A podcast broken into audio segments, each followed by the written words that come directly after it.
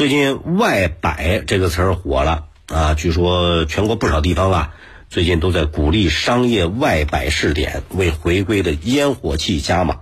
包括最近正在召开的全国两会上，也有代表委员关注到这个问题了啊，建议这个支持外摆经营，活跃夜经济，打造地方特色的地摊经济，使其成为旅游打卡地。你说在人来人往的地方摆个摊儿。把具有自己小店特色的商品放在门口招揽顾客，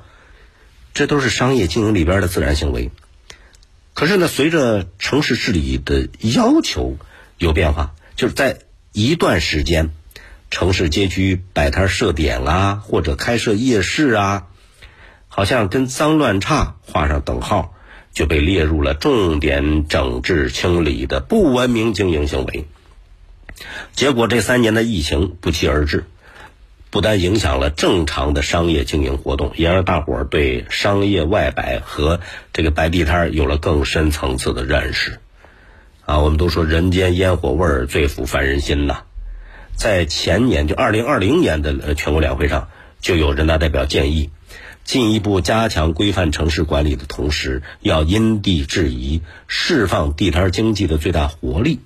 包括二零二零年五月，中央文明办也明确，在这个全国文明城市测评指标里边，不把占道经营、马路市场、流动商贩列为文明城市测评考核的内容。经过这一次疫情的大考，你包括上海、北京、杭州这些大城市啊，越来越多的城市，啊。在治理理念的改善升级里边，也有了适度放松管理尺度的这种自信。那现在这种经济的压力，包括就业的压力，是吧？为了促进消费回暖、烟火气回归，今年很多地方出台了相关措施，鼓励商业外摆，就为了提振消费活力，扩展这个城市商业形态嘛。南京前段时间那后备箱经济，是吧？其实它也是外摆摆摊的这种表现形式。你说这一个摊点啊，它是城市户外商业的一个内容，也是反映了城市商业繁荣一个窗口，而且呢，也给消费者提供了更多消费的选择啊。比方说，天气暖暖的，走过一咖啡店，咖啡店门口一个桌子一个椅子，你说那种消费的氛围它就有了。坐在遮阳伞下面端一杯咖啡，是不是？